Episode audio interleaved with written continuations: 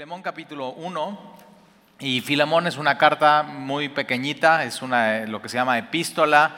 Eh, solamente tiene un capítulo y tiene este capítulo 25 versículos. Entonces vamos a leerla, es, es, una joya en tu Biblia. Realmente hay mucho que sacarle, mucho que hablar, mucho que profundizar acerca de esto. Y vamos a comenzar en el versículo 1. Filemón capítulo 1, versículo 1. Dice Pablo prisionero de Jesucristo, y el hermano Timoteo. Entonces Pablo está, acuérdate, y lo vimos eh, cuando estudiamos Colosenses, Pablo es, eh, es eh, arrestado y es llevado a la prisión en Roma, el, el imperio que está reinando es el imperio romano, y, y Pablo es quien escribe esta epístola, Pablo es un apóstol, pero no se presenta como apóstol en esta pequeña epístola. Eh, normalmente Pablo cuando se presenta en las otras epístolas está diciendo Pablo, apóstol de Jesucristo por la voluntad de Dios. Y aquí simplemente eh, Pablo se presenta, eh, todo el mundo sabe que es apóstol, pero deja eso afuera y ya vamos a ver por qué.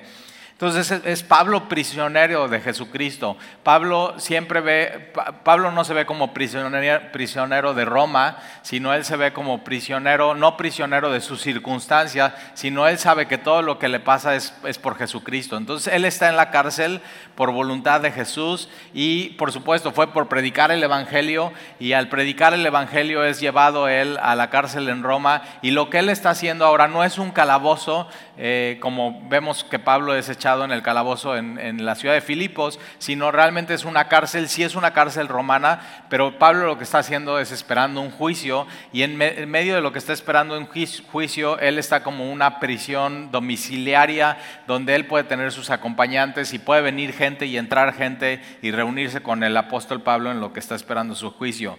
Entonces, eh, eh, Pablo es, y está en cadenas. Él está en cadenas por Jesucristo, por predicar el Evangelio, por hacer lo que Dios le ha llamado a hacer. Ahora, cuando eh, eh, tú en esos tiempos estabas siendo prisionero, tú tendrías unas cadenas en tus manos, en tus, en tus pies, y, tendrías soldados romanos, normalmente en grupos de cuatro o de seis, era como la cuadrilla, y, Pablo está con gente 24 horas, 7 días a la semana haciendo cuidado. Y, y esos son soldados romanos. O sea, estos van en serio. Y entonces, pero Pablo, ahora imagínate, en la prisión, estando en Roma en estos tiempos, Pablo escribió diferentes cartas. Escribió Filipenses, escribió Efesios, escribió Colosenses y escribió otra carta a los de la Odisea, que no la tenemos en la Biblia, pero también escribe esta carta a Filemón. Entonces, cinco cartas que Pablo escribe y quienes están escuchando, sí, pues sus colaboradores que están acompañando a Pablo, pero también están escuchando a los soldados romanos. O sea, ¿te imaginas?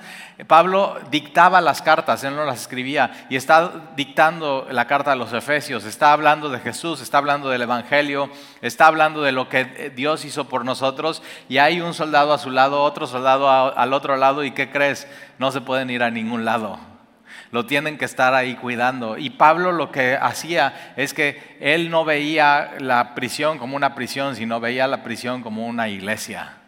Y tú, en todos lados donde tú vayas y donde tú tengas una influencia, tú puedes hacer eso. De tu circunstancia, en lo que estés viviendo, tú puedes ahí hacer un lugar para poder compartir el Evangelio. Y es lo que Pablo hacía. Entonces Pablo se presenta como prisionero de Jesucristo está con él eh, Timoteo, dice, y el hermano Timoteo, posiblemente Timoteo escribiendo esta, esta carta, siendo un discípulo joven de Pablo, y esta carta se le escribe al amado Filemón. Filemón está es de la ciudad de, Colosas, eh, y, o sea, ve qué detalle de Pablo que le dice al amado Filemón, o sea, Filemón, te, amo, eres muy amado por mí. Y ahora Pablo nunca ha ido a Colosas, él nunca ha pisado un pie ahí, no conoce a la gente, no conoce la iglesia, no conoce los, rostros, pero Pablo sí había estado en, Éfeso y ahí dedicó gran parte de su ministerio. en Éfeso es una de las ciudades donde más tiempo él estuvo predicando. Y en Éfeso eh, hay un hombre que se llama Epafras que va, escucha el Evangelio y él decide llevar el Evangelio a las ciudades de Colosas, de la Odisea y de Iriápolis. Y entonces posiblemente en uno de estos... Eh, predicaciones o de llevar el Evangelio y de evangelizar, él conoce a este hombre de, de, Colosas que se llama Filemón, o posible, posiblemente Filemón también va a Éfeso y tiene una influencia del Evangelio del apóstol Pablo. Y Pablo le está diciendo, tú eres el amado Filemón. Entonces ya vimos a quién le escribe esta carta. Eh, Filemón es de Colosas y dice colaborador nuestro. Esta palabra colaborador es sinergia. Tú y yo usamos a veces esa palabra como que eh, eh, un grupo de personas vamos a ser sinergia para un propósito en específico. Y Pablo lo que está diciendo es que Filemón ha hecho sinergia con Pablo para el propósito del Evangelio. Eh, somos colaboradores en el Evangelio. Y versículo 2, a la amada hermana Apía, entonces se cree que Apía es la, la esposa de Filemón. Y va a tener mucho que ver esta carta no solamente con Filemón, sino con, con tu esposa, porque todo lo que tiene que ver contigo, hombre, pues también le afecta a tu esposa. Y todo lo que tiene que ver con tu esposa también te afecta a ti en tu vida.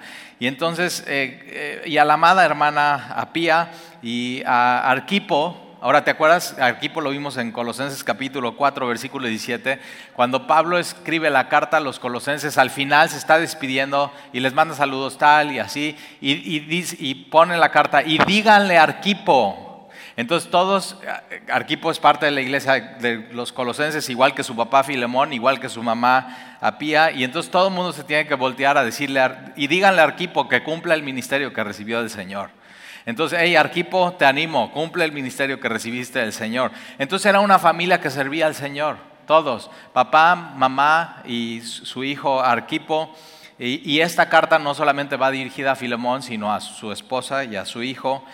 Y dice que es Arquipo, compañero de milicia.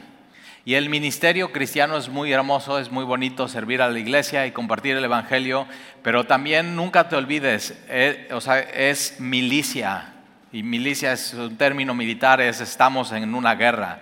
Y es una guerra, es muy hermoso, pero es una guerra espiritual. ¿Por qué? Porque es un combate. ¿Por qué? Por las almas de las personas. Y tú tienes que estar siempre bien atento sabiendo que hay, un, o sea, hay una lucha espiritual y hay una lucha espiritual por las almas de las personas. Y entonces dice Arquipo, nuestro colaborador de milicia, y a la iglesia que está en, tu casa, entonces esta, esta carta no solamente se tiene que ser leída por Filemón, por su esposa, por su hijo, sino por toda la iglesia. Y por eso hoy leemos como iglesia esta carta, eh, que vamos a ver que en ningún lado habla de la cruz, pero realmente se trata de la cruz, la carta, se trata de Jesús. Eh, en estos tiempos la iglesia no se reunía en un lugar como en un local comercial y vamos a rentarla, eso fue hasta el siglo III, sino se reunían en casas. Ahora, ¿qué casa escogían ellos? ¿Dónde nos reunimos? Pues en la casa más grande de la ciudad. Y la casa más grande de la ciudad era de Filemón con su esposa y con su hijo. Ellos abrían su casa para el Evangelio y la iglesia venía y se reunía ahí eh, con ellos en su casa. Entonces sabemos algo de Filemón, que era una familia acomodada, o sea, tenían dinero eh, y, y deciden pues poner todos sus bienes y su casa eh, para servir al Señor. Entonces ahí, ahí, tienes, ahí tienes a Filemón, ahí tienes a su esposa Pía, ya tienes a Arquipo y la iglesia que está en su casa. Versículo 3. Gracia y paz a vosotros. Es un saludo, una salutación que Pablo siempre hace a las iglesias. Gracia era el saludo griego, charis era la bendición o el regalo de Dios que no te mereces para tu vida. Es eso, gracia, eso es lo que significa gracia. Y después viene paz, que es el saludo judío, shalom. Entonces, gracia es el favor inmerecido de parte de Dios y después de recibir la gracia de Dios viene la paz de Dios en tu vida. Aquí el orden de los factores sí altera el producto. O sea, no puedes tener paz si no tienes lo primero en tu vida, que es la gracia de Dios y su favor en tu vida. Y después cuando recibes la gracia de Dios y el favor en tu vida y te das cuenta, de eso en tu vida, entonces viene la paz de Dios que sobrepasa todo entendimiento en tu vida. Paz, paz con Dios y la paz de Dios en tu corazón. Entonces, gracia y paz a vosotros, de Dios nuestro Padre. La, la gracia solamente viene de Dios siendo tu Padre. No solamente tu Dios, no solamente el creador de todo, sino diciendo, Señor, tú eres mi Dios y eres mi Padre y yo ahora soy tu Hijo. Hay un cambio en la relación de Dios contigo. Entonces, eh, gracia y paz a vosotros, de Dios nuestro Padre y del Señor Jesucristo. No puedes separar a Dios el Padre, a Dios de su Hijo Jesucristo. Hay gente que dice, no, pues eso de Dios está increíble, yo quiero conocer a Dios, tener una relación con Dios. Yo sí reconozco que Dios me creó, pero yo no quiero nada que ver con Jesús. Y no se puede. O sea, para Pablo, eh, Dios el Padre y Dios el Hijo es completamente inseparable. No puedes tener una relación con Dios si no es a través de su Hijo, Jesucristo. Jesús que significa Salvador y Cristo que significa Mesías, el enviado al mundo para salvarnos. Entonces, gracia y paz a vosotros de Dios nuestro Padre y del Señor Jesucristo. No puedes tener paz si no tienes a Jesús en tu vida. así, si durante tu vida dices que nada más no encuentro paz, no encuentro plenitud, no necesitas a Jesús en tu vida. Así. Entonces, ahí está. Versículo 4. Entonces viene la salutación, viene a quién va escrita la carta Versículo 4, doy gracias a mi Dios, haciendo siempre memoria de ti en mis oraciones. Entonces Pablo dice, cada vez que oro y me acuerdo de Filemón, le doy gracias a Dios por su vida. Y una de las cosas que tú puedes hacer es orar así, simplemente cuando Dios traiga a tu memoria a alguien y pienses en él, agradecele a Dios por su vida. Y Pablo así dice, no, yo doy gracias a mi Dios siempre que me acuerdo de ti, Filemón, en mis oraciones. Versículo 5, porque oigo del amor y la fe que tienes hacia el Señor Jesús. Pablo no conocía Colosas, Pablo no conocía el rostro de los colosenses, Pablo no sabía cómo la iglesia y por eso dice, yo, yo he escuchado, yo he oído, no he ido ahí, no lo he visto con mis propios ojos, pero sí he escuchado que tú, Filemón, tienes un amor por Jesucristo y una fe por Jesucristo me lo han platicado. ¿Quién se lo platica? Epafras. Entonces Epafras va de Colosas a, a, Roma, si te acuerdas. Epafras era de Colosas. Epafras ve que la iglesia está bien, pero falsos maestros están inmiscuyendo y vienen diferentes doctrinas, entonces vienen los gnósticos y vienen los místicos y vienen los judaizantes. Y Epafras dice, tengo que ir a con Pablo a platicarle eso para que ore por las iglesias y escriba una carta que es la carta de los colosenses para que les, les diga, ten, cuidado con esas doctrinas que no son bíblicas. Y entonces eh,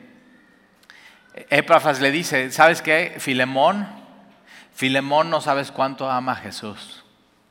Y Filemón no solamente ama a Jesús, sino su fe está depositada solamente en la persona de Jesucristo. Y eso es un cristiano. Un cristiano es alguien que ama a Jesús por sobre todas las cosas. No hay nada que más ama que sino a Jesús. Y número dos, que toda tu confianza esté puesta en la persona de Jesucristo. No en una religión, no en un movimiento, no, no, en, la persona de Jesucristo, en quién es Jesús. Y entonces, porque oigo del amor y de la fe que tienes hacia el Señor Jesús, como es tu Señor, es tu Salvador, es tu Mesías, y para con todos los santos. Y esto va, eh, o sea, esto va entretejido. Filemón, yo escucho cómo tú amas a Jesús, tienes toda tu fe puesta en Jesús, pero cómo tú amas a todos los de la iglesia esto, va entretejido, no puedes separar eso. Tú no puedes decir que amas por sobre todas las cosas a Jesús y que toda tu fe está en Jesús y no amar la iglesia. Y, Pablo está diciendo, y amas a todos los santos. Por supuesto está hablando de santos vivos, que son los apartados para Dios. Está hablando de la iglesia de Jesucristo, los que han puesto toda su confianza en Él y que aman a Jesús con todo su corazón. Y, está en, o sea, no puedes separar una de la otra. Tú no puedes decir que amas a Jesús y que toda tu fe está impuesta en Él y no amar lo que Dios ama, que es su iglesia.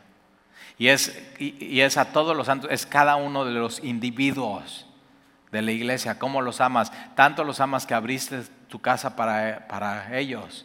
Y, he escuchado eso de ti. ¿Qué podrían decir de ti sobre tu vida? o sea, ve qué hermoso. Ahora, esta carta se está leyendo a toda la iglesia está reunida toda la iglesia, están en casa de Filemón y está su esposita y está su hijo y están todos ahí reunidos y, todos están, oye, ve cómo Pablo ama a Filemón y ve cómo habla Pablo de Filemón, su amor, su fe y, ellos están diciendo, sí, sí nos ama. Sí, es, cierto lo que Pablo está diciendo. Eh, y tu amor por todos los santos, versículo 6, para que la participación de tu fe sea eficaz. Mira, una fe eficaz. Una fe eficaz es una fe práctica, es una fe que ama y el amor es práctico, no solamente es un sentimiento, no solamente es decir que amas, sino amar no teóricamente, sino una fe eficaz, una fe práctica, un amor práctico. Y entonces para que la participación de tu fe sea eficaz en el conocimiento de todo bien que está en vosotros por Cristo Jesús, Filemón, Cristo Jesús está en ti y ve todo el bien que Jesús ha hecho en tu vida. tanto bien ha hecho en tu vida que tu fe es eficaz y es práctica. Ahora, esta palabra que, viene aquí, eh, que dice, para que la participación, es, participación es la palabra koinonía, ¿la has escuchado? Que koinonía es comunión, es tener comunión con Dios, pero tener comunión unos con otros. Entonces, Pablo le está diciendo, para que tu koinonía de tu fe con Dios y con los demás sea práctica y sea eficaz, se tiene que ver no solamente con Dios, sino con tus relaciones con los demás. Coinonía, comunión unos con otros. Entonces, para que la coinonía de tu fe sea eficaz y práctica en el conocimiento de todo el bien que está en vosotros, que Jesús ha hecho bien en tu vida. Versículo 7, pues, pues tenemos gran gozo. Ahora, aquí la palabra gozo es emoción. Pablo está con otros amigos suyos en la cárcel. Epafras es uno de ellos, Timoteo es otro, y hay otros ahí. Vamos a llegar al final de la carta y vas a ver quiénes son. Pero Pablo dice, nosotros estamos muy emocionados aquí, en la, en la cárcel. Ahora, ¿qué puede emocionar a, un, a un pastor? Ahora, por supuesto que a un pastor nos emociona que de pronto nos traes unas galletas y están buenísimas. Y, ay, pastor, le traje un café de Coatepec o de Jico, o eh, me han regalado hasta una calabaza. Y yo digo, ¿qué hago con esto? ¿Cómo se cocina?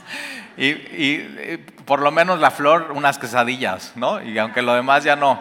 Pero, pero ¿qué puede emocionar un pastor?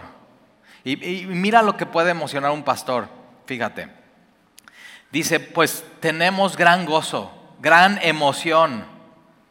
Oye, ¿y qué puede emocionar a Pablo en la cárcel? Él está en la cárcel. ¿Qué le emociona a Pablo en la cárcel? Pues tenemos gran emoción y consolación en tu amor, en cómo amas, Filemón. Y una de las cosas que más me emociona es poder tener un ministerio donde predico la palabra y dedico mi tiempo y mi esfuerzo y mis oraciones y ver que tú que escuchas la palabra empiezas a amar a Dios y amar a los demás. No hay nada más emoción. Me encantan las galletas, pero me quieres hacer emocionar realmente, ama a los demás.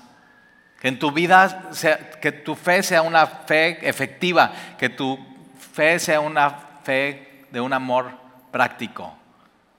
Y Pablo eso es lo que le emociona en la cárcel. Pues tenemos gran gozo y consolación en tu amor. Porque por ti, por tu vida, por tu vida, Filemón, oh hermano, han sido confortados los corazones de los santos. Esta palabra confortado es, tú has dado descanso a tus demás hermanos en la iglesia. Ahora, ¿cómo? Tú, Filemón, por tu, tu vida ha sido un refrigerio para los demás en la iglesia de los, de los colosenses. ¿Cómo? No lo dice, pero es lógico. Por generosidad. Ahora tú puedes decir, Talí, yo no tengo la casa más grande de los de la iglesia.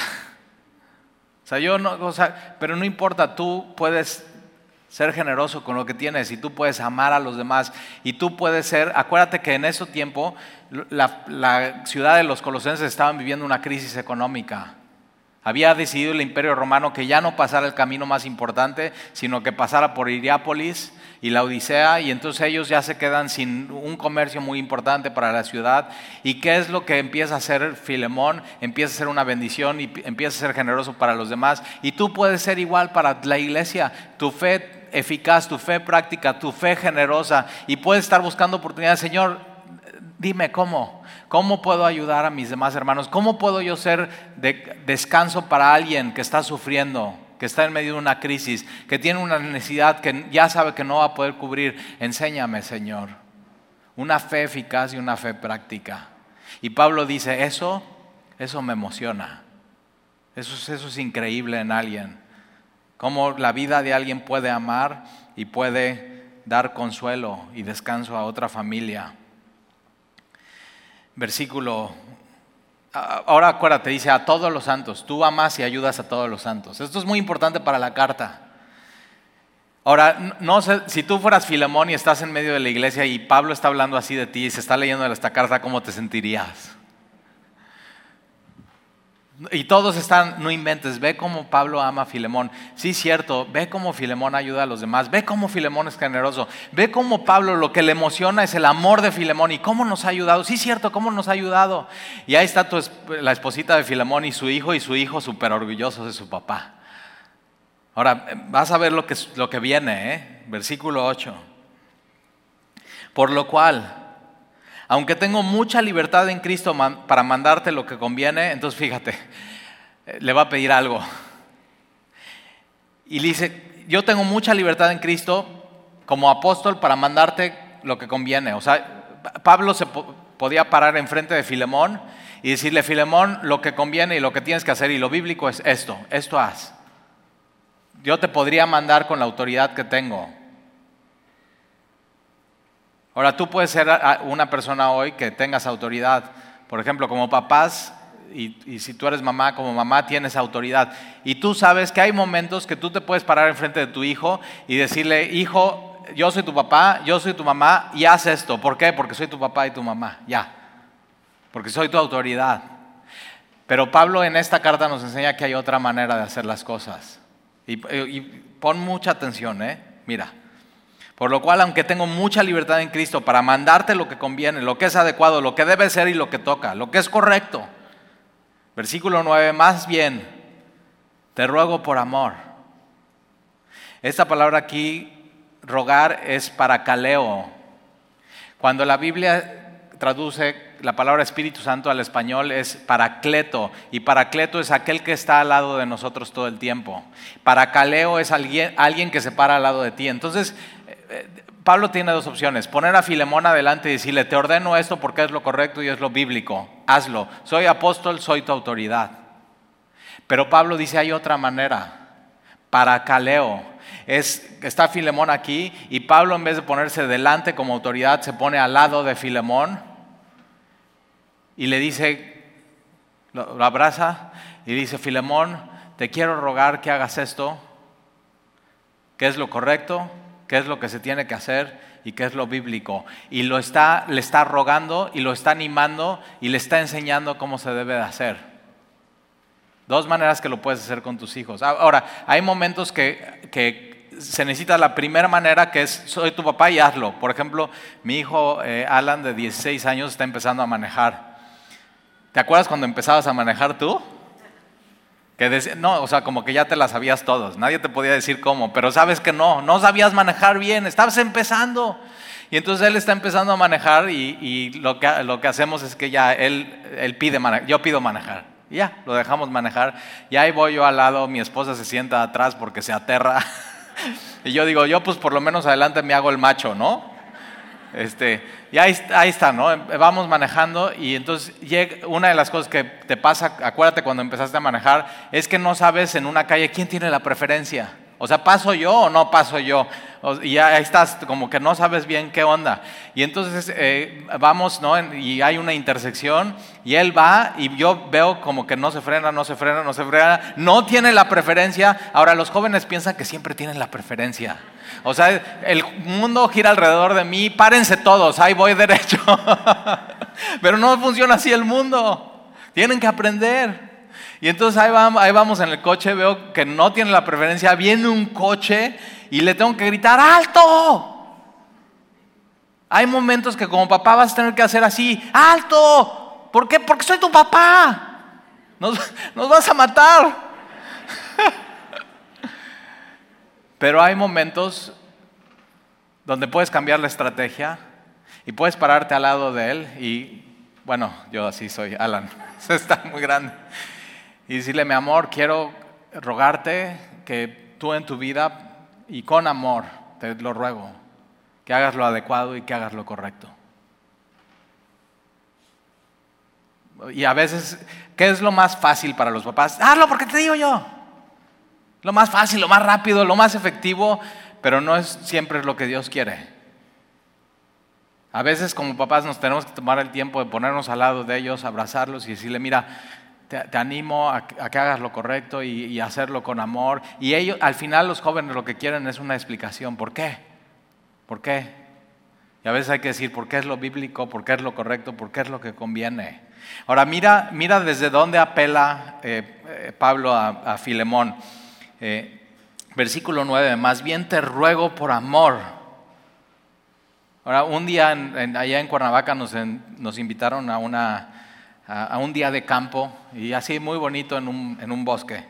Y, eh, salimos, salimos, de la iglesia, fuimos todos, y iba una persona que estábamos orando, ya llevábamos varias semanas orando por él, eh, que estaba tomando ciertas decisiones en su vida y nosotros veíamos que las decisiones que estaba tomando no eran las adecuadas. Y, entonces terminando de comer le dijimos un amigo y yo, oye, ven, vamos a caminar al bosque y platicamos. Y conforme íbamos caminando le íbamos, le, íbamos animando y poniéndonos al lado de él, diciendo, oye, vemos que estas decisiones que estás tomando no son las adecuadas y, te amamos y te rogamos. Toma, toma la decisión adecuada, toma lo que es correcto, toma lo que conviene a tal grado que terminé hincado en el bosque llorando y diciéndole, te ruego que hagas lo correcto en tu vida. Y a veces eso es lo que Dios nos pide que hagamos. O sea, con amor animemos y exhortemos y no solamente que ah, usemos nuestra autoridad. Oh, Pablo tenía toda la autoridad para hacerlo y no lo hace. Y decide eh, rogarle a, a Filemón. Dice, por amor, Versículo 9, más bien te ruego por amor, siendo como soy, Pablo, ya anciano. Ahora, Pablo aquí eh, tiene más o menos aproximadamente 60 años. Entonces, si tienes 60 años, ya puedes decir que eres anciano. Pero no, Pablo no lo está diciendo así. Pablo no está diciendo por la edad, sino Pablo, su argumento y su apelación a Filemón es, mira Filemón, yo te quiero rogar en amor que hagas lo correcto, porque yo, Pablo, yo ya he caminado por ahí. Yo ya viví eso. Yo ya, o sea, yo ya he caminado con el Señor estas cosas. Yo ya viví. Yo, Pablo, Filemón, yo ya sufrí. O sea, yo ya me equivoqué. Yo ya tomé el camino que no convenía. Yo, mira, yo ya traigo heridas en mi vida. Toma el Toma la decisión correcta. Toma la decisión adecuada. Haz lo que conviene, haz lo bíblico. Yo, yo ya, a mí ya me traicionaron. Yo ya sufrí esto. Entonces toma el camino correcto. Y de ahí, de viene Pablo. Porque yo ya anciano. Y ahora además prisionero. O sea, ve, ve desde donde yo te estoy apelando. O sea, yo yo soy prisionero y soy prisionero de Jesús. Y de ahí yo te estoy pidiendo, no con mi personalidad, sino ve dónde estoy, siendo yo prisionero por Jesucristo. Versículo 7. Pues tenemos, eh, no, perdón, 10. Te ruego Ahora, hasta aquí, eh, ¿te imaginas que tú eres Filemón y Pablo te está echando flores? Ahora, bien importante, ¿eh? cuando vayas a, animar y exhortar a alguien, empieza animándole y diciéndole, échale, flores. O sea, mira, mi hijo, o sea, bien, has hecho esto bien, esto bien, esto bien, te animo, hoy he visto esto en tu vida, has madurado, has crecido, pero te quiero animar específicamente en esto. Y es, o sea, tú tienes que tomar la Biblia para, eh, o sea, el Evangelio y la Biblia tienen que modificar cómo te llevas y cómo son tus relaciones en tu vida. Es una, tiene que ser una fe eficaz. Entonces, y, y Filemón hasta este momento está, Pablo le está diciendo, y Filemón te lo ruego, no te voy a ordenar, te podría ordenar, pero te lo ruego y en amor y te lo suplico. Y yo ah, como anciano y yo aquí en mis prisiones y Filemón hasta este momento está diciendo, no, no, Pablo, o sea, dime lo que tú quieras. Hasta que escucha esto, mira, versículo 10. Te ruego por mi hijo onésimo. Y Filemón está. ¿Onésimo? O sea, Onésimo era esclavo de Filemón y normalmente en la casa quien administraba los esclavos era la mujer. Por eso la carta tiene que ver con su esposa. Posiblemente ya hasta tuvieron problemas familiares Filemón con su esposa. ¿Por, qué? Porque Onésimo una de las cosas que hizo fue defraudó a, a Filemón y no solamente defraudó, sino huyó, se fue a Roma y se robó algo de Filemón. Lo robó.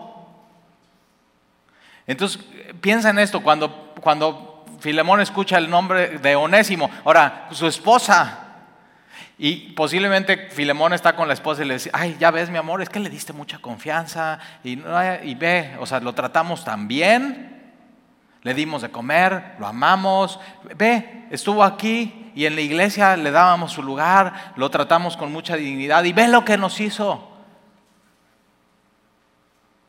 Y no solamente Filemón y su esposa sabían y su hijo sabían, sino, sino toda la iglesia sabía acerca de Onésimo.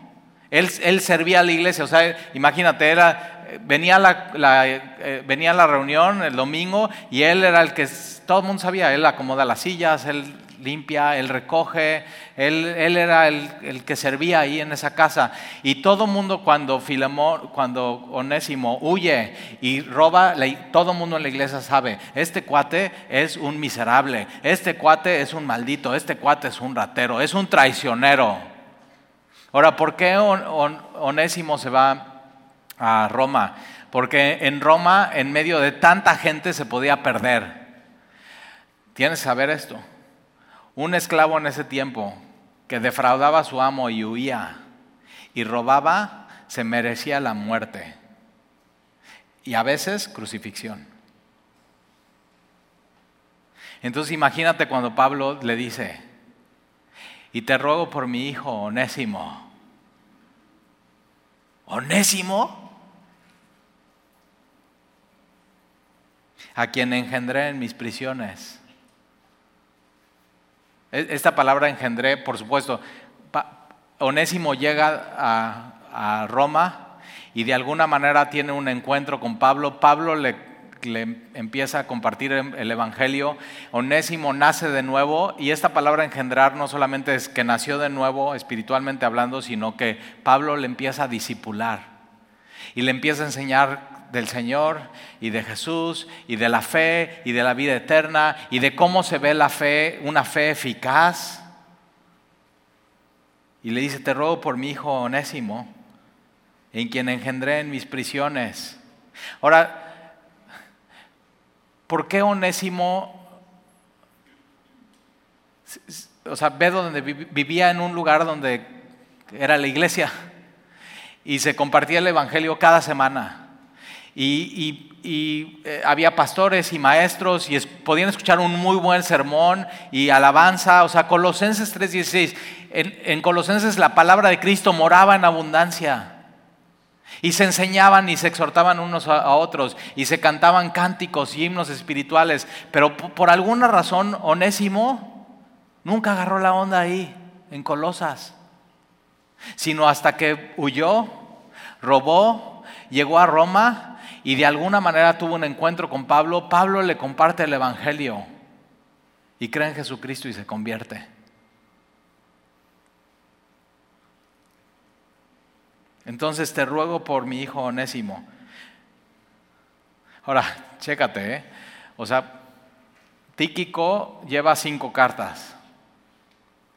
Y no nada más cinco cartas, sino el paquete incluye a Onésimo. Y Tíquico llega a la entrada de la iglesia y llega con las cinco cartas y llega con Onésimo y se está leyendo la carta y, dice, y Pablo dice, y, te ruego por Onésimo, que ahora es mi hijo y que yo engendré en el Señor, y ahí está parado. Y todo el mundo sabe, qué es lo que hizo. Entonces fíjate, versículo 11, el cual el otro tiempo, en otro tiempo te fue inútil. O sea, Pablo, Pablo sabe lo que hizo Onésimo. Pablo sabe que este cuate defraudó, traicionó y robó. Sí, fue un inútil. pero ahora a ti a mí nos es útil. Pablo hace un juego de palabras aquí porque tú sabes lo que significa el nombre onésimo. Significa útil. Qué buen nombre para un esclavo. Oye, quiero a alguien útil.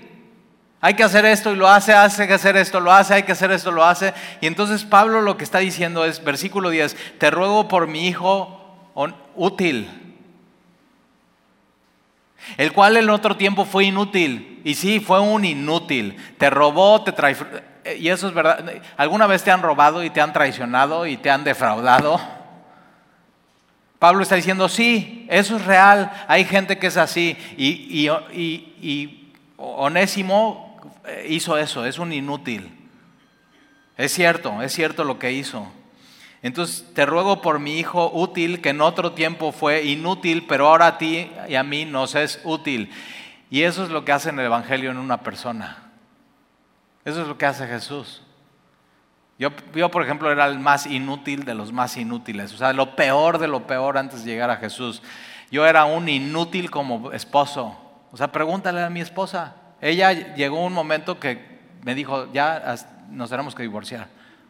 Eres un inútil. No me dijo así, pero lo estaba pensando. O sea, lo estaba pensando. Eres un inútil como esposo. Yo era un inútil como esposo. Yo era un inútil con mis hijos como papá. Inútil. Yo era un inútil para servir a la sociedad. No le, no le agregaba nada. Un inútil con mis papás, con mi mamá, dos años sin hablarme, un inútil como hijo.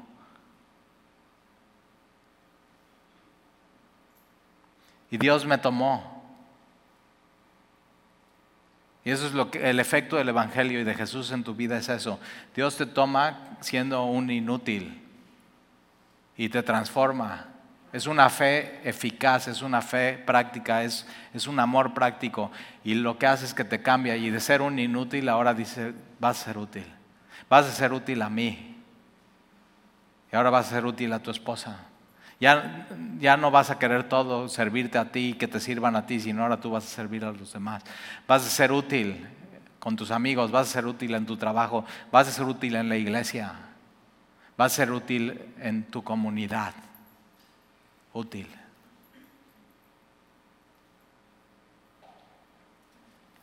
Y estamos, la iglesia está llena de onésimos y onésimas que eran unos inútiles y que Dios los toma y los transforma y ahora útil. Versículos, el cual vuelvo a enviarte. Entonces, ahí te van mis cinco epístolas más onésimo.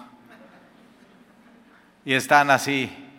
Todos lo ven en la puerta de la entrada de, la, iglesia, de la iglesia que era la casa de, Filemón y está, no inventes, ¿qué hace este inútil aquí?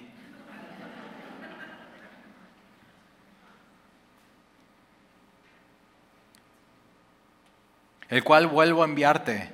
Tú pues recíbele como a mí mismo.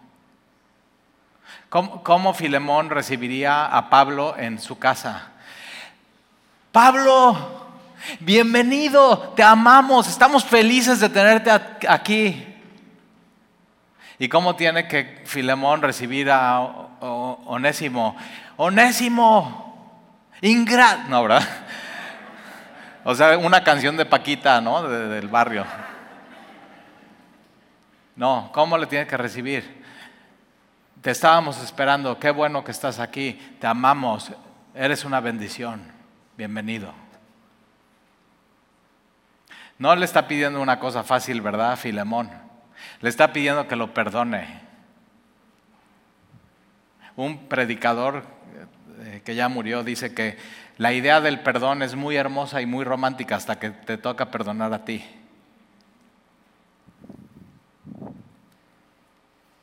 Recíbele como a mí mismo.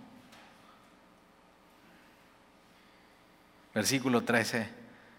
Yo quisiera retenerle conmigo para que en lugar tuyo me sirviese en mis prisiones por el Evangelio. Me es útil. O sea, antes Onésimo no hacía honor a su nombre y en Cristo ya está haciendo honor a su nombre, ya es útil. Versículo 14, pero nada quise hacer sin tu consentimiento.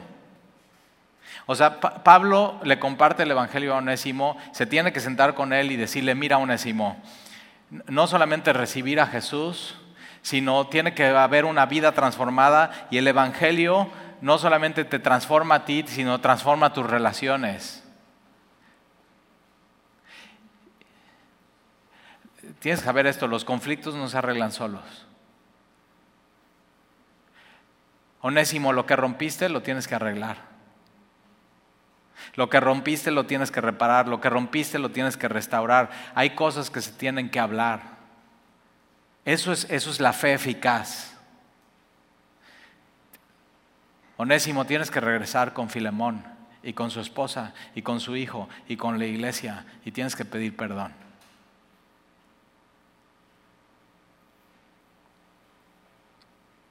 Pero nada quiso hacer sin tu consentimiento para que tu favor no fuese como necesidad, sino voluntario.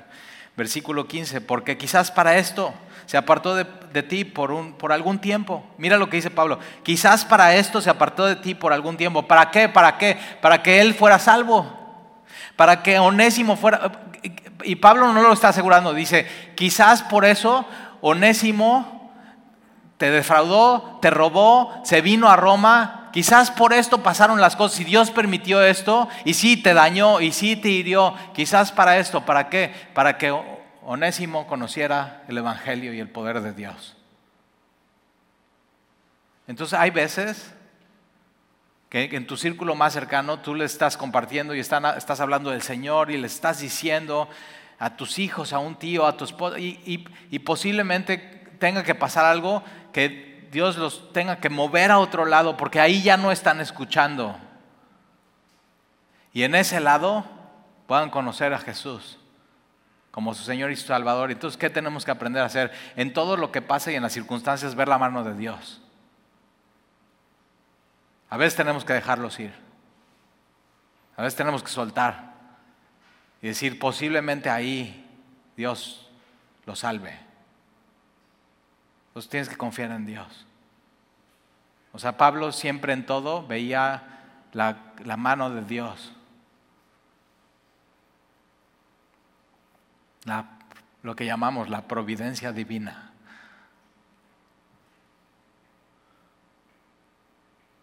Porque quizás para esto se apartó de ti por algún tiempo, para que le recibieses para siempre. Ahora, esta palabra para siempre es ah, para que le recibas a perpetuidad, pero tiene, un, tiene una connotación o un aroma de eternidad. O sea, si Filemón está en su casa y ahí está la iglesia y está Onésimo, si, si Onésimo y Filemón de pronto mueren, hay una separación eterna. Pero ahora como Onésimo tiene a Cristo, entonces hay una eternidad en los dos y los, los dos se van con Dios.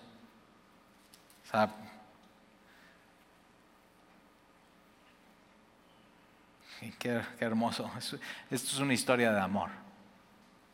Es el amor de Dios en una familia, en, en las relaciones.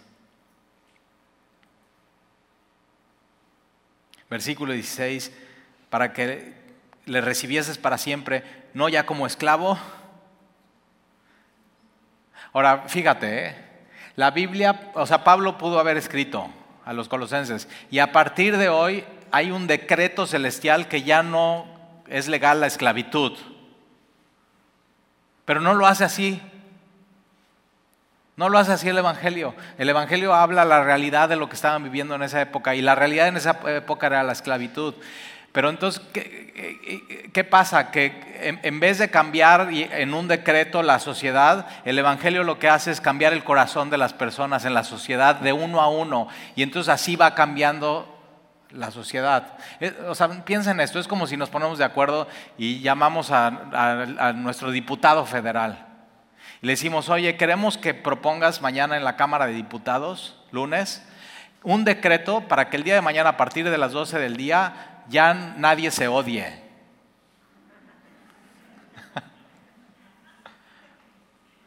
O sea, tú puedes poner ese decreto. Pero lo único que puede cambiar el corazón de una sociedad es Jesús y va uno a uno cambiando los corazones. ¿Y qué es lo que pasó después? Cambiando las relaciones entre eso. Ahora, Filemón, vas a recibir a Onésimo no como tu esclavo, sino ahora como más que un esclavo, como tu hermano. Y el Evangelio lo que vino a cambiar no solamente es tu corazón, sino cómo te relacionas con los demás. Por eso Colosenses dice, Cristo en mí, la esperanza de gloria, pero no nada más en mí, sino Cristo entre nosotros, la esperanza de gloria. Y el Evangelio viene a cambiar cómo nos relacionamos con los demás. Es una, es una fe eficaz. Y entonces, versículo 16, no ya como esclavo, sino más que un esclavo, como un hermano amado mayormente para ti, pero cuanto más para ti, para mí, pero cuanto más para ti, tanto en la carne como en el Señor. Así que si me tienes por compañero, recíbelo como a mí mismo. Dos veces le tiene que decir Pablo a Filemón, Filemón, recíbelo. Y, y Filemón está. o sea, Dios sabe que te cuesta. Pero Dios sí espera eso de ti, ¿eh? Dios sí espera que perdones a alguien que te ha ofendido. Dios sí espera que restablezcas una relación que se ha quebrado. Dios sí espera eso de ti. Y le tiene que decir a Filemón otra vez, recíbelo. Recíbelo como a mí mismo. Versículo 18. Y si en algo te ha dañado, porque Filemón puede estar, o sea, sí, tú muy padre que me pidas que lo reciba, pero a ti no te robó.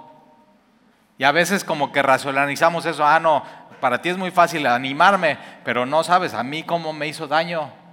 Todavía me afecta y todavía sigo recordando. Y no inventes, hasta tuve pleito familiar con mi esposa.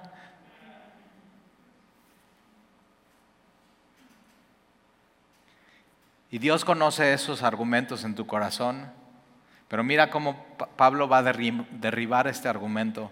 Versículo 18, y si en algo te ha dañado, y si le dañó y le defraudó y lo traicionó, o te debe. Onésimo no solamente le defraudó y huyó, sino cometió dos hechos completamente ilegales. Huyó y lo defraudó y le robó. Traicionó su confianza y tomó algo que no era de él y se lo llevó a Roma. Y casi seguro que cuando tiene el encuentro con Pablo ya no tiene eso que le robó, o sea, ya no se lo puede pagar. Ya, se gastó tu lana. Y Pablo dice, y si en algo te ha dañado o te debe, ponlo en mi cuenta. Yo te lo pago.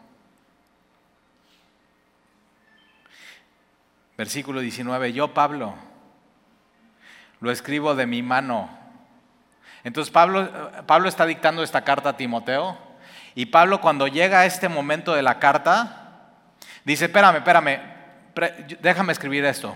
Y, yo, Pablo, lo escribo de mi mano. Yo lo es un, te doy un pagaré. Lo que él te debe, yo te lo pago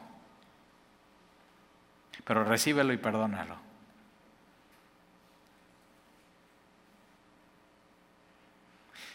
¿Y no es lo que Jesús hace con nosotros? O sea, Jesús se para al lado de nosotros. Inútil. Jesús sabe lo que éramos. Inútil. No dice el ancho, eres un pecador. Pero voltea a ver al Padre y le dice, Padre, y eso lo dijo en la cruz Jesús, Padre, perdónalo. Y voltea a ver al Padre y dice, Padre, recíbelo. Recibe este inútil.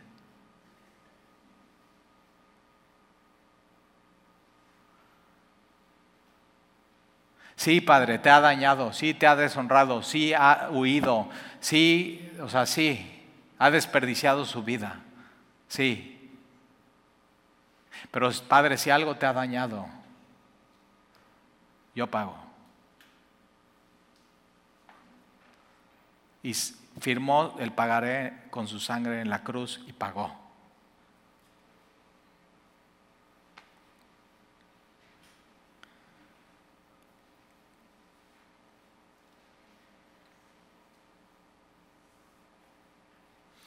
Entonces ya no eres esclavo del pecado, eres libre. Y tienes una nueva relación con Dios, ahora es tu Padre. Y Jesús es tu abogado. Y es tu Señor y es tu Salvador. Y la iglesia son tus hermanos. Y tu fe eficaz, entonces amas a Jesús, por eso quiso por ti. ¿Quién haría eso por ti? O sea, estabas en bancarrota, no tenías absolutamente nada, merecías la muerte. Y Jesús dice, yo, Padre, recíbelo y yo pago. Ya, y no hay condenación. Y entonces cuando llegues enfrente de Dios, cuando mueras, no van a sacar tu cuenta y decir, ah, no, pues mira, vemos que no, ya está pagado. Y lo único que vas a escuchar es, bien, buen siervo y fiel, entra. Por lo que Jesús hizo por ti. Entonces, ¿cómo puedes perdonar a los otros? De la misma manera que Dios te perdonó. No merecías perdón, pero Él lo extendió. Onésimo no merecía perdón, pero Dios sí espera que Filemón perdone a Onésimo, como Dios le perdonó. Entonces, ¿qué vas a hacer? Dios sí espera que arregles el asunto, Dios sí espera que o sea, los conflictos no se arreglan solos. Y esa es una fe eficaz. Entonces, versículo 19, yo Pablo lo escribo de mi mano, yo lo pagaré, por no decirte que aún tú mismo me debes también. O sea, yo lo pago, si te debe algo, yo lo pago, pero acuérdate, ¿eh, Filemón, yo te presenté el Evangelio. ¿Y eso cuánto vale? Versículo 20, sí hermano, tenga yo algún provecho de ti en el Señor, conforta mi corazón en el Señor. Ahora, ¿te acuerdas cómo Pablo está diciendo? Y he escuchado que tú, Filemón, amas a todos los santos. He ahí uno parado. Se llama Onésimo, ámalo. Y yo sé que tú, Filemón, tú confortas los corazones de los santos. He aquí Onésimo, confórtalo.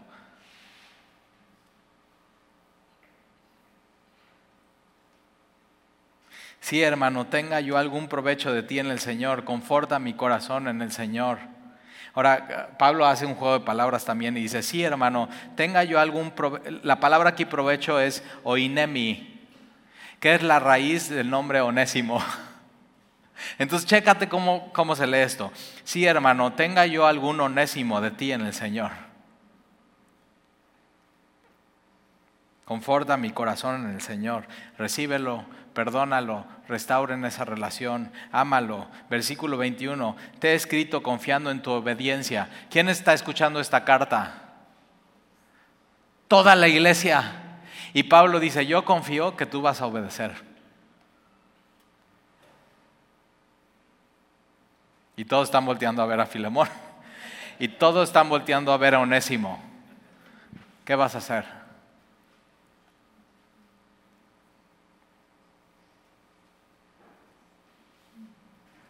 Sí, sí. Dios sí espera que tú arregles el asunto, ¿eh? que tú le obedezcas. Si tú amas a Jesús, tú vas a obedecer a Jesús. Te he escrito confiando en tu obediencia, sabiendo que harás aún más de lo que te digo. Esto es inaudito. O sea, yo te ruego y te pido que lo recibas y lo perdonas y lo perdones, pero yo sé que tú no solamente lo vas a recibir y perdonar, sino vas a ir más allá, una milla más, es lo que Jesús enseñó en el Sermón del Monte. ¿Cómo, cómo se ve eso? No solamente le vas a perdonar, no solamente vas a arreglar el asunto con él, no solamente le vas a recibir, sino vas a ir más allá, lo vas a amar, lo vas a bendecir Le vas a dar un lugar en tu casa, un lugar en la iglesia, te vas a encargar de él, le vas a dar todo lo que necesita y lo vas a amar. Una fe eficaz.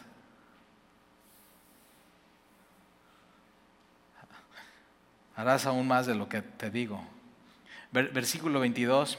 Prepárame también alojamiento. Pablo está en la cárcel, pero en esta carta dice, ¿podrías prepararme una recámara para cuando yo vaya? ¿Qué, quiere ir a hacer Pablo? Quiere ir a conocerlos, quiere ir a ver sus rostros, quiere ver cómo es la iglesia, cómo se aman, cómo se, cómo se relacionan unos con otros. Pero sobre todo, ¿sabes qué creo que quiere ir a ver Pablo? Cómo Filemón perdonó a Onésimo, cómo Onésimo arregló el problema y cómo los dos se aman y sirven al, Dios, al Señor. Prepárame una recámara, yo quiero ir a ver, quiero ir a conocer, quiero ir a ver cómo son. Prepárame también alojamiento, porque espero que por vuestras oraciones os seré concedido. Pablo está en la cárcel y dice, yo, yo sé que si ustedes siguen orando por mí, Dios me va a librar de la cárcel y voy a poder ir. Mira el poder de la oración que pone Pablo en manos de la iglesia. Pablo está diciendo esto, si ustedes, colosenses, no oran por mí, yo no voy a salir. Pero si ustedes oran, y la oración de la iglesia es la oración que mueve la mano de Dios y cosas suceden. Entonces, nunca te olvides de eso, el poder de la oración en tu vida. O sea, ora a Dios. Espero que por vuestras oraciones os seré concedido. Versículo 23, te saluda Epafras, mi compañero de prisiones por Cristo Jesús, Marcos, Aristarco, Demas, Lucas, mis colaboradores. Versículo 25, mira la frase con la que termina esta carta, la gracia. Filemón, yo sé que te va a costar mucho trabajo perdonar a Onésimo, pero tienes mi gracia. Tienes la gracia de Dios. Si Dios te pide algo y espera eso de ti, es porque Él te va a dar toda la gracia para que lo puedas lograr, su favor inmerecido y, su bendición en tu vida. Entonces, la gracia de nuestro Señor Jesucristo sea con vuestro espíritu. Y ahora dices, y, y dice amén. Y dices, ¿y luego? O sea, por supuesto, y la historia de la iglesia nos dice que eh, Filemón perdonó a Onésimo, Onésimo fue más que un esclavo, fue un hermano, sirvió entre ellos, la iglesia le recibió. O sea, tienes que saber esto, la iglesia está llena de onésimos y onésimas. Eso somos. O sea, somos una bola de inútiles.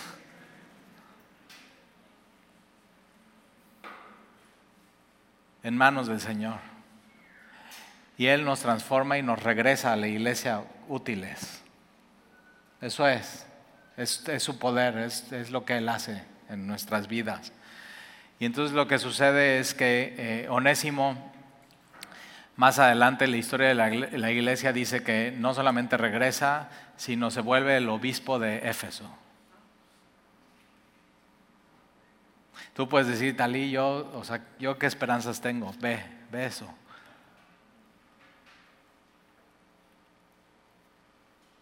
Onésimo, no, no diste el ancho a tu nombre, no fuiste útil, fuiste un inútil y fallaste, y fallaste gacho. Pero pusiste tu vida y tu fe en manos de Jesús. Y Él te transformó y te hizo útil. Y te usó. Entonces, Onésimo, Onésima, pon tu, tu vida en manos de Jesús y deja que Él te transforme y que te haga útil para Él. Que pueda ser usado en tu casa para con tu esposa, con tus hijos, en tu trabajo, en, en todos lados donde estés y en tu comunidad, en donde Dios te tenga ahí. Se, pídele, yo quiero ser eso, Señor, ser útil para ti. Bueno, oramos. Y Señor, te doy gracias porque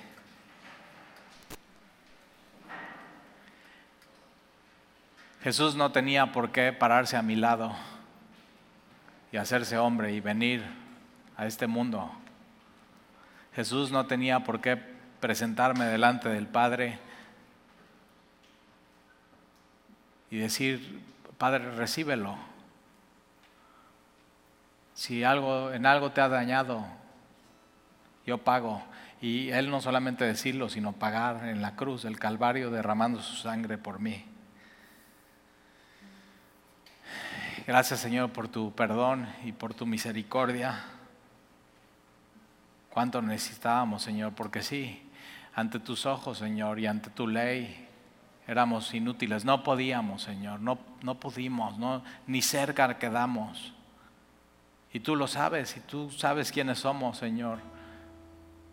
Pero entonces tú nos tomas y nos transformas y nos regresas a este mundo, sin ser parte de este mundo, pero nos regresas transformados y útiles y llenos de esperanza. Tú eres, tú eres el único que puedes cambiarnos. Pues ayúdanos a tener toda nuestra fe puesta en ti, Jesús. Y danos de tu gracia esta tarde. Porque no podríamos hacer lo que tú nos pides sin tu gracia y tu misericordia. Y te lo pedimos, Señor. Y te lo rogamos. En el nombre de Jesús. Amén.